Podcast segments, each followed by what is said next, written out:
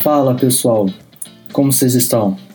Pessoal, o tema de hoje, se eu tivesse aplicado isso no início, eu estaria bem melhor, eu não teria passado por muita coisa que eu passei e quero compartilhar isso com você para você entender de como identificar o risco e na hora de escolher qual risco se expor. Fique comigo até o final, bora lá!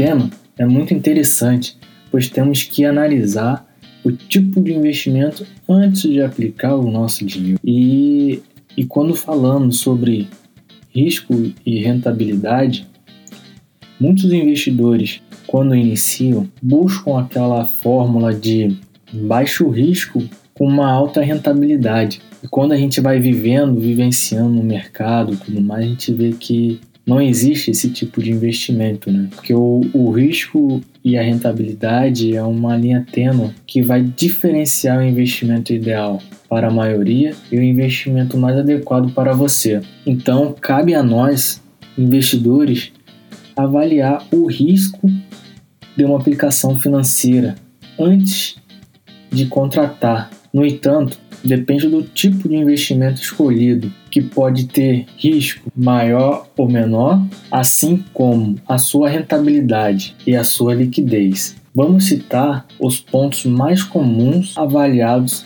na hora de investir. As aplicações de renda fixa, por exemplo, são conhecidos no mercado financeiro por geralmente oferecerem seguro ao investidor, dando que, em geral, não apresentam volatilidade e podem contar com a garantia do fundo garantidor de crédito, respeitando os limites estabelecidos pelo próprio FGC. Já uma aplicação no mercado acionário, por exemplo, trará maior risco ao investidor e, ao mesmo tempo, em que possibilitará maiores ganhos. Já aqui você já pode ver que já tem uma correlação entre risco e rentabilidade. Quando tem maior segurança, a rentabilidade vai ser menor. Mas quando você vai elevando o risco, você vai aumentando a rentabilidade, mas depende muito da sua aplicação, onde você está aplicando o seu dinheiro. A escolha sempre dependerá do perfil e dos objetivos do interessado, mas o risco deverá ser sempre avaliado. Então, nesse ponto também a gente já tem que saber identificar qual que é o nosso perfil, se é conservador, moderado ou agressivo. Neste podcast, vamos entender melhor os seguintes aspectos relacionados ao risco dos investimentos. A rentabilidade é a consequência do tipo de investimento que a gente tá, vai estar tá aplicando. Nosso. Se você está no início ainda e precisa de uma reserva de emergência, você vai ter que analisar o, o risco que você tem. Mas se você já está pensando no médio e longo prazo, você já pode estar tá se expondo um pouco mais. A gente vai estar tá debatendo isso aqui, mas fica até o final para você entender o, o tipo de risco Vem comigo que esse tema é bem legal. Então a gente vai começar a falar sobre o que é o risco. O risco é um conceito relacionado a perigo, ameaça ou um insucesso. Remete à chance de algo não sair conforme o planejado ou em desacordo com os interesses, justamente por não depender da vontade daqueles diretamente ou indiretamente envolvidos. No trânsito, por exemplo, um risco comum é o de colisão. Ninguém deseja que aconteça, mas a, a probabilidade existe. Já no caso dos investimentos, é a probabilidade de uma ocorrência impactar nos resultados das aplicações financeiras. Nos dois casos, o risco pode ser enfrentado e minimizado, mas muito raramente eliminado. Ou seja, é preciso conviver com ele, mas principalmente conhecê-lo. Então, o que fica aqui no risco, que a gente pode estar tá colocando aqui como um insight, quando você está na cachoeira e vai entrar na cachoeira ou em outro ambiente, você não, já não chega pulando na, na água. Você primeiro coloca o pé para saber como é que tá. Você coloca um, um pé primeiro, se sente seguro e depois coloca o outro. E assim, sucessivamente, você vai caminhando ali, se sentindo seguro até mergulhar. Então é, é a mesma coisa que a gente tem que enfrentar em relação a, a, a investimento. E uma coisa que fica aqui nesse pensamento sobre o risco é saber dosar certos tipos de risco. Alguns riscos você consegue até amenizar. Então a gente já vai estar tá entrando no nos tipos de risco que a gente, nos tipos de risco que a gente pode estar tá, tá se expondo. Primeiro risco que é o risco financeiro. O risco financeiro, de uma forma simplificada, a probabilidade de perdas de uma forma simplificada envolvendo dinheiro. Pegando um exemplo clássico, o da caderneta de poupança. Durante muitos anos, especialmente nas décadas de 70 e 80, a hiperinflação fez grande parte dos brasileiros buscarem aplicações que protegessem o poder de compra das economias. A caderneta de poupança é considerado um dos investimentos seguros no mercado financeiro. Isso se dá pela garantia dada pelo FGC, o Fundo Garantidor de Crédito, entidade privada que garante ao investidor ressarcimento de até 250 mil por investidor e por instituição emissora em caso de quebra ou insolvência do banco escolhido. Esse limite recentemente ganhou teto de 1 milhão. Essa garantia do FGC também se estende a outras modalidades, como o certificado de depósito bancário, o CDB e as letras de câmbio. Outro investimento considerado bastante seguro no mercado de investimento quanto ao risco de crédito é o Tesouro Direto. O Tesouro Direto foi criado em 2002 pelo Tesouro Nacional em parceria com a BMF Bovespa, atual B3. Os títulos do Tesouro Direto são emitidos pelo governo do país com o objetivo de financiar a sua ação em benefício da população. Por emitir os títulos, o governo do país também garante o pagamento da rentabilidade acertada e a compra no momento em que o interessado quiser negociá-lo. A garantia de um governo nacional é a mais valorizada no mercado financeiro, ou seja, é bastante improvável que os títulos não sejam honrados, mas ainda que os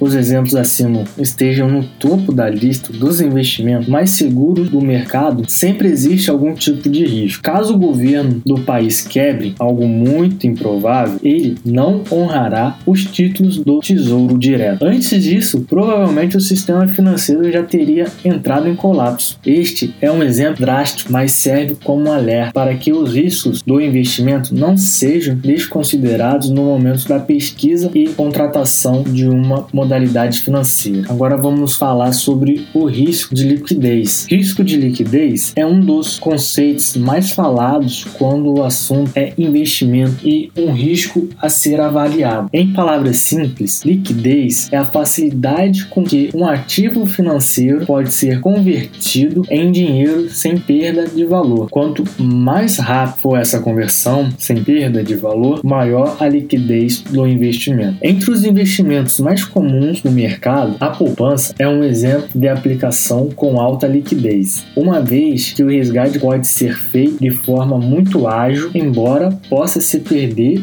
o rendimento dos últimos dias. Também temos o, os títulos do Tesouro Selic, também são conhecidos pela alta liquidez, já que podem ser vendidos a qualquer momento sem perda de valor e convertidos em dinheiro em um dia útil. Um exemplo de baixa liquidez são os imóveis, já que podem demorar algum tempo para uma venda seja concretizada. Também temos alguns títulos e fundos de investimentos podem ter diferentes tipos de liquidez, pois podem apresentar liquidez diária ou podem demorar alguns dias para serem negociados e transformados em dinheiro. Por isso, é muito importante conhecer bem os detalhes do produto antes de investir para evitar surpresas desagradáveis. Agora vamos entrar no risco de mercado. A gente vai estar abordando sobre o risco de mercado. O risco de mercado é a possibilidade de o investidor perder dinheiro em função de oscilação no mercado financeiro. As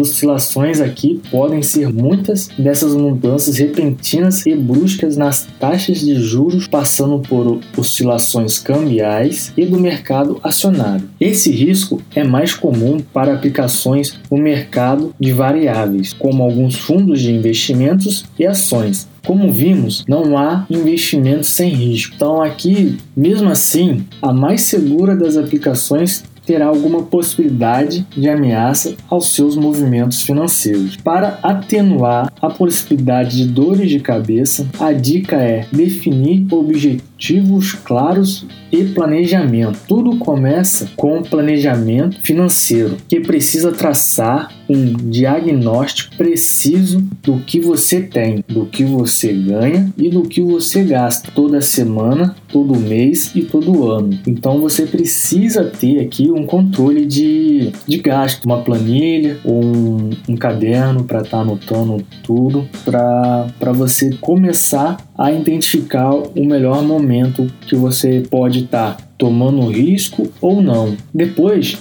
você está pronto para separar uma parte de suas economias equivalente a 6 ou a 12 meses. A reserva de emergência deve ser composta por investimento de fácil resgate de alta liquidez para equacionar qualquer imprevisto ou emergência. Então aqui a gente já começa a ver que a necessidade mesmo a gente não está nesse ponto, a gente não procura a rentabilidade quando se está nesse ponto, a gente procura a segurança. E com isso a segurança, quando a gente procura procura uma segurança maior, a gente vê que não ganha muita rentabilidade. A rentabilidade é, é baixa, mas mesmo assim você vai estar seguro, porque o dinheiro vai estar lá. E quando você precisar, no máximo um dia já vai estar na sua conta. É, lembrando que o maior risco financeiro é ficar sem dinheiro diante de uma emergência. Por exemplo, você perde seu emprego e um mês depois, ainda sem ter se recolocado no mercado, precisa pagar por uma cirurgia de emergência.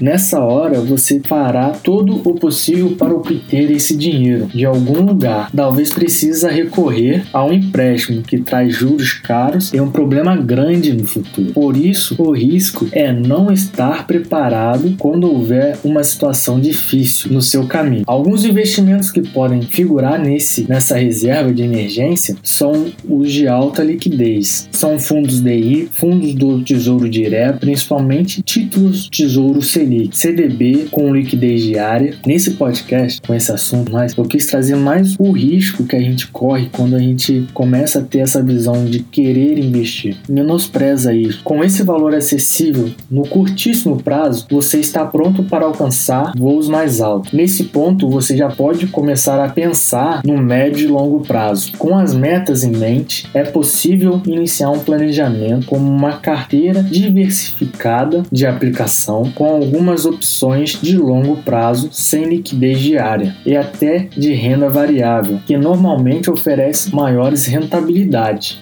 E nesse podcast eu queria trazer mais essa questão de risco de investimento, porque o investimento está relacionado, tem uma correlação com rentabilidade. E a gente tem que saber o nosso momento do investimento. A gente tem que saber o momento da nossa saúde financeira para poder começar a caminhar nos investimentos. Isso aconteceu comigo. Eu comecei a investir, só que eu não, eu não tinha bem definido os meus objetivos, o meu planejamento, como que eu estava com a saúde saúde financeira. Então eu comecei a investir em, na renda variável, em ação, mas só que tinha meses que eu não conseguia pagar minha conta, ou precisava do dinheiro, ela estava lá em ação. Eu tinha que, dependendo do dia, resgatar essa ação, mesmo não querendo, tinha que resgatar porque que pagar a conta. E muitas das vezes vendia no prejuízo. Não façam isso, não tome essa decisão antes de ter uma estrutura melhor para começar a investir. Então, você tendo uma reserva de emergência, você vai conseguir estar tá mais seguro, porque caso você precise, né,